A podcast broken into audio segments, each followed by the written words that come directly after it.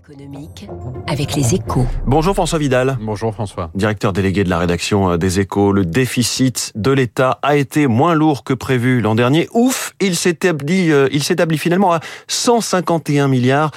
C'est 20 milliards de moins qu'attendu. Une bonne performance, je mets des guillemets, puisqu'il faut évidemment la, la, relativiser selon vous, François. Oui, on est évidemment tenté de s'en féliciter, mais on devrait plutôt s'en alarmer. Hein. Alors bien sûr, euh, l'amélioration des comptes de l'État est toujours une bonne nouvelle, d'autant que 20 milliards d'euros, c'est quasiment un point de PIB. Hein. On n'est donc pas dans l'épaisseur du trait. Cette différence significative, on la doit d'abord au dynamisme des rentrées fiscales. La, la bonne résistance de l'économie française au vent contraire s'est en effet traduite par des recettes d'impôts sur les sociétés records. Pour la première fois, Bercy a récolté plus de 60 milliards d'IS. De son côté, l'impôt sur le revenu a aussi bénéficié de la bonne tenue du marché de l'emploi. Mais l'État a surtout pu compter sur des effets comptables favorables, puisque 12 milliards de dépenses liées au bouclier tarifaire sur l'énergie, notamment, ne seront finalement décaissés que cette année.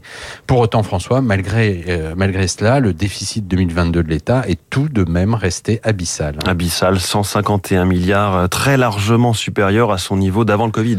Oui, à l'époque, il tournait plutôt autour de 70 à 90 milliards, ce qui est déjà, ce qui était déjà beaucoup. Mais là, on évolue en eau très profonde, hein, d'autant qu'il s'agit seulement du déficit de l'État, auquel il faudra ajouter le trou de la Sécu, attendu autour de 18 milliards, pour avoir une idée du déficit public. En réalité, cette performance, si l'on ose dire, souligne deux choses. La première, c'est que nous ne sommes toujours pas sortis de l'ère du quoi qu'il en coûte. Le gouvernement a beau prétendre le contraire, il se montre toujours aussi généreux pour amortir les chocs économiques. La seconde, c'est que cette politique du chéquier ouvert nécessite de faire des économies ailleurs pour assurer les investisseurs qui financent nos déficits, ce qui nous ramène à la réforme des retraites et à l'obligation que nous avons de la mener à bien. Voilà, autre sujet euh, à la une des échos ce matin sur euh, les voyants qui passent au rouge.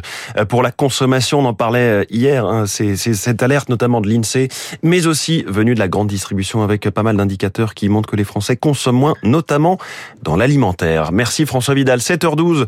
On va analyser ce qui se passe sur les marchés financiers, notamment aux États-Unis, les bons chiffres ou les relativement bons chiffres de Meta et puis les annonces de la Fed hier soir avec notre star de l'écho.